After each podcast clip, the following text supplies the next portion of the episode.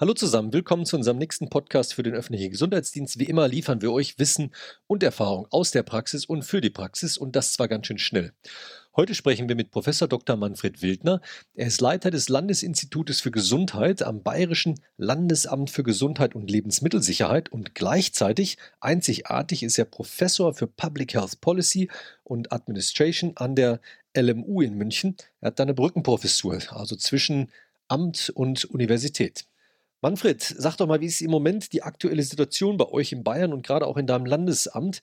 Ihr habt ja den ersten Corona-Fall in Deutschland sozusagen gehabt, äh, Ende Januar. Wie sieht es jetzt im Moment aus nach diesen ganzen Monaten? Ja, danke für die, äh, für die Erinnerung. Die ist fast schon etwas vergessen. Wir hatten ja tatsächlich in, im Januar die, die ersten Fälle über diese Firma Webasto und die äh, chinesischen Kontakte die mit viel ähm, Einsatz ähm, erfolgreich abgearbeitet wurden.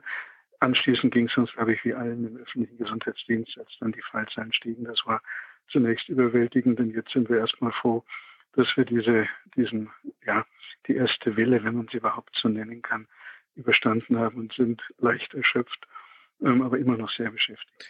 Erste Welle überstanden. Glaubst du, es kommt die zweite Welle oder was? Wie meinst du das? Ja, also wenn man es äh, sich anschaut, ich fürchte, dass die erste Welle noch gar keine richtige erste Welle war. Also sie war ja in, also diese Fallzahlen waren ja im Anstieg und man hat durch sehr entschiedene und effektive Infektionsschutzmaßnahmen diese erste Welle im Grunde kopiert und ähm, noch vor dem Frühling also zum Abflauen gebracht. Ich glaube, wir dürfen nicht vergessen, dass eine Pandemie oder auch eine Epidemie genauso stark ein gesellschaftliches Phänomen ist wie ein biologisches Phänomen. Und dadurch, dass wir uns als Gesellschaften adaptiert haben und was geändert haben, ist diese Welle zurückgegangen. Aber sie ist da und äh, also ich gehe davon aus, dass sie im Herbst spätestens die Fallzahlen wieder steigen. Die Welt guckt ja auf Deutschland mit so einem Auge und sagt, in Deutschland habt ihr alles richtig gemacht. Andere Länder, wo es eskaliert, da wundert man sich immer, was da alles falsch läuft. Ja. Was meinst du, was der, der, der Faktor war oder die Faktoren, warum in Deutschland wir mit einem blauen Auge davongekommen sind? Ja, naja, also es ist, ähm, ich denke, dass wir, wenn, wenn die ähm, Zeit vorübergeht und hoffentlich auch diese Covid-Pandemie dann sich wieder beruhigt hat, dass wir alle voneinander lernen. Also wir andere Länder werden nach Deutschland schauen und von uns, sondern wir werden auch von anderen Ländern lernen und lernen müssen. Aber zu der Frage, was der Faktor ist, ich denke, dass wir die Chance hatten, dadurch, dass andere Länder früher betroffen waren, gerade auch innerhalb Europas, Italien, dann Spanien, Frankreich, hatten wir die Möglichkeit zu lernen und zu reagieren. Das ist der eine Faktor. Der zweite Faktor ist, dass wir auch reagiert haben. Also da glaube ich, hat äh, auch der öffentliche Gesundheitsdienst ein entscheidendes beigetragen durch kluge Beratung und Überzeugungsarbeit und die Wegweisungen in die zu dem Zeitpunkt äh, noch bestehenden Möglichkeiten des Infektionsschutzes, sprich der wirtschaftliche Shutdown und der gesellschaftliche Lockdown. Mhm. Ich bin ja nur der Krisenmanager hier in dieser Runde und deshalb äh, hat mich natürlich besonders interessiert, dass äh, Bayern ja in der Corona-Krise als einziges Bundesland den Katastrophenalarm ausgelöst hat.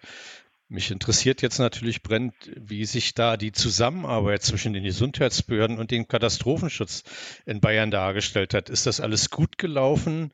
Gibt es da vielleicht Erfahrungsberichte auch für die anderen Länder, es ähnlich zu machen? Hm.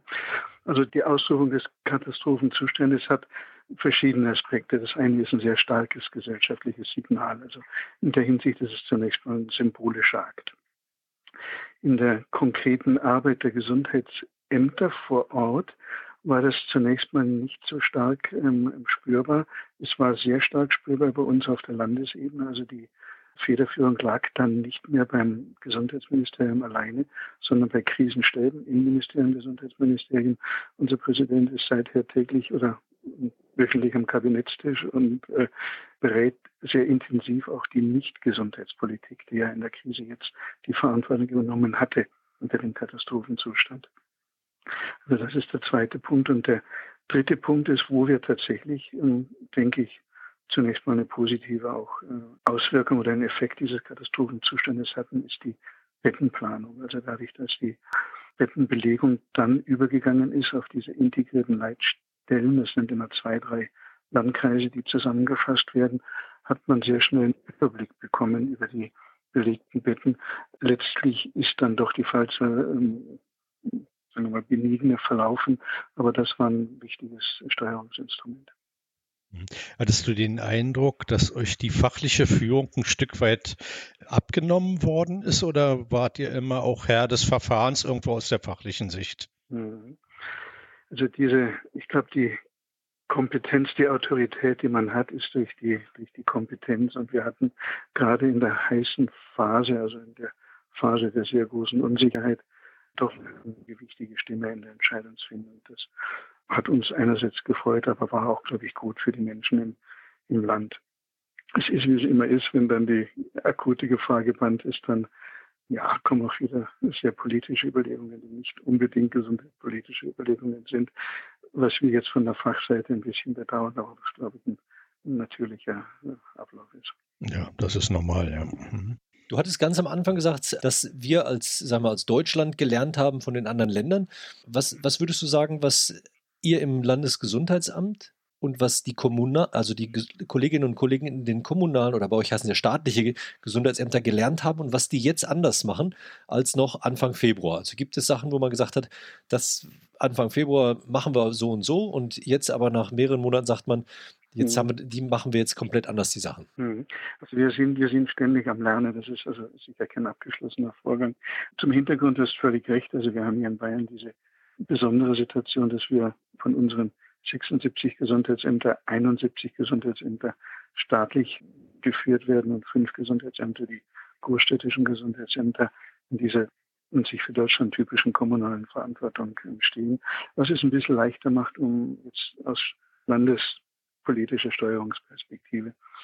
Was wir gelernt haben, also ich muss ganz klar sagen, wir hatten zuerst am Anfang der Perspektive ähm, ganz klar nach England geschaut. Da haben wir dort am Imperial College das WHO Collaborating Center for Infectious Disease Modeling, haben uns da ganz stark orientiert an den Modellierungen, an den Effektschätzungen, die dort waren und haben uns auch in der Maßnahmenausrichtung da informieren lassen. Es ist eine gewisse Tragik und Paradoxie, dass ausgerechnet England, die ja dann wissenschaftlich so viel getan haben im Vorfeld, so stark getroffen wurde. Das Contact Tracking und Tracing ist etwas, wo wir auch, ähm, was wir auch jetzt in dieser Niederprävalenzphase versuchen zu verbessern und zu intensivieren in der Hoffnung, dass uns das einen Zeitgewinn gibt, falls, falls dann wieder ansteigen. Da muss ich, also das finde ich beeindruckend, dass was in England passiert, das gucke ich ja auch immer mit einem Auge drauf. Wie, wie schätzt du das ein? Die Engländer, die haben so Fachzeitschriften wie den Lancet, die haben wissenschaftliche Beratungsfunktionen, die, sind, sag ich mal, ein Ursprungsland auch der Public Health. Ja. Warum, warum haben die es nicht hingekriegt? Was ist da deine Einschätzung? Also, wenn Deutschland guckt nach England, macht es so, wie die Engländer vorschlagen und die Engländer machen es andersrum. Und mhm. das ist ja eigentlich, wieso war das so? Oder wie schätzt du das ein? Also in der Einschätzung zunächst bin ich ganz bei dir. Es ist ein Land mit einer großartigen ähm, wissenschaftlichen, empirischen Kultur, großartigen Public Health Kultur. Und ich würde mir wünschen, dass wir in, in Deutschland gerade auch nach dem Modell der angelsächsischen, angloamerikanischen Schools of Public Health da aufholen und gleichziehen. Ist ein anderes Thema, können wir nochmal zu sprechen kommen. Die Frage war ja, warum hat England das nicht so geschafft? Ich fürchte, dass sich da die naja, sehr äh, libertäre, äh, auf wirtschaftliche Gewinne ausgerichtete Wirtschafts- und Sozialpolitik in England negativ ausgewirkt hat. Man hatte ja diese Local Health Departments dann zurückgeführt, in, hat viele Aufgaben privatisiert.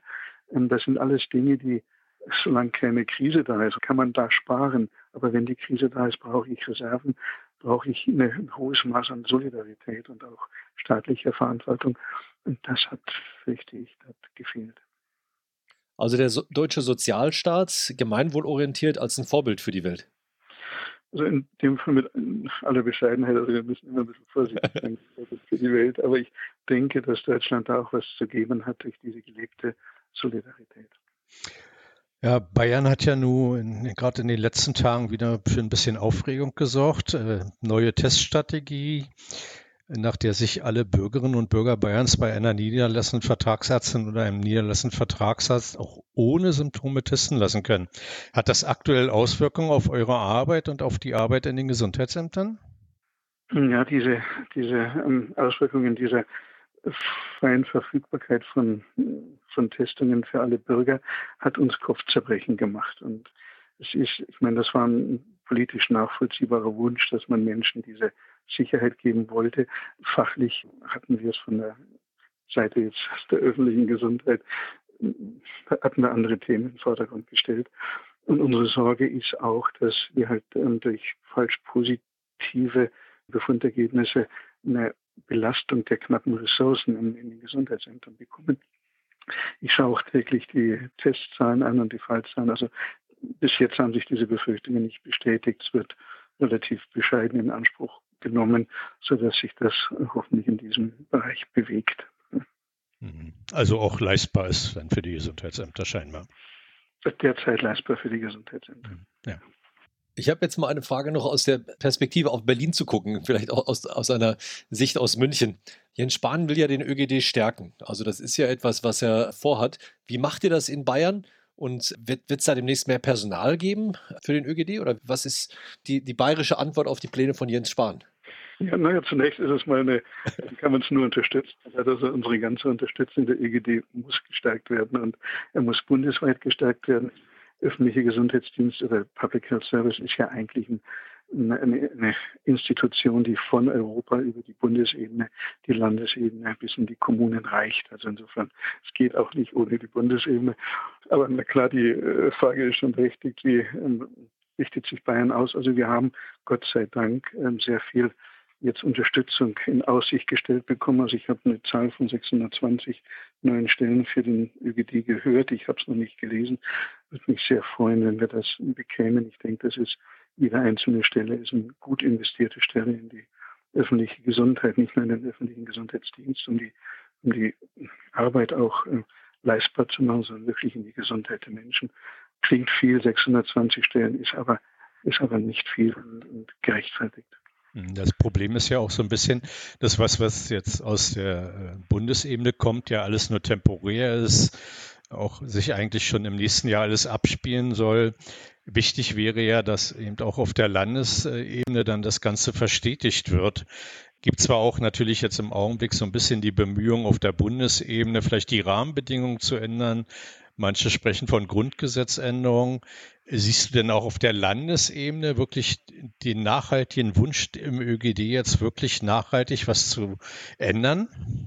Also wir, wir arbeiten dran. Ich bin da ganz bei dir, dass, dass wir, wenn wir jetzt eine ÖGD-Stärkung machen, es darf kein Strohfeuer sein. Es muss wie alles in der, im ÖGD an dem Gesundheitsbereich klug gemacht werden, mit Verstand, mit Umsicht gemacht werden. Und es genügt ja nicht, dass man Ressourcen jetzt ungerichtet irgendwie zur Verfügung stellt und schon gar nicht befristet, sondern wir brauchen eine, eine Stärkung. Ich habe es in unseren äh, also gegenüber unserem Ministerium gesagt, eine Stärkung in Haupt- und Gliedern.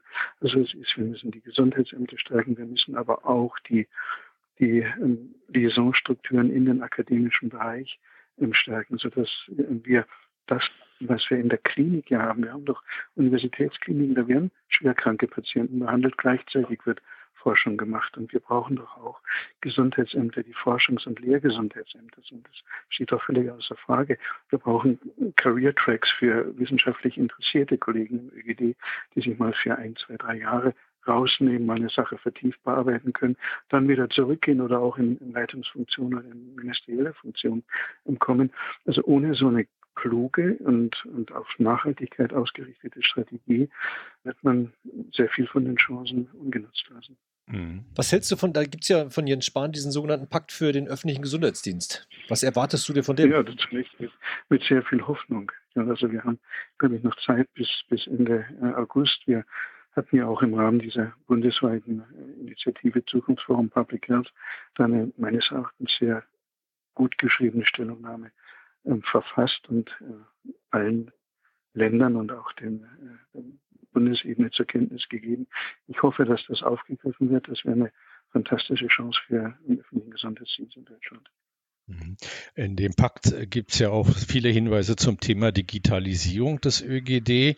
Äh, hat sich Bayern schon entschieden, welchen Weg man im Bereich Digitalisierung für den ÖGD gehen wird oder ist das noch offen? Also die grundsätzliche Entscheidung, dass man sagt, wir müssen die Digitalisierung vorantreiben. Ich glaube, die stellt niemand in Frage und die ist auch für eine Idee ähm, schon auch vor der Krise gefallen. Also wir hatten eine, einen Antrag schon gestellt auf eine einheitliche Software für alle Gesundheitsämter in Bayern, ob jetzt kommunal oder nicht kommunal. Wir sind gerade dabei, ein, ein Contact Tracing ähm, Software ins Rollout zu bringen, um die diese ganzen Kontaktnachverfolgungen in einer Datenbank zusammenzubringen und da Infektionsketten mal nachvollziehen zu können mit digitaler Unterstützung. Also grundsätzlich ja zur, zur Digitalisierung, aber auch da, man wird ähm, gezielt und äh, klug und mit Überlegung dann ähm, an diesem System bauen. Mhm.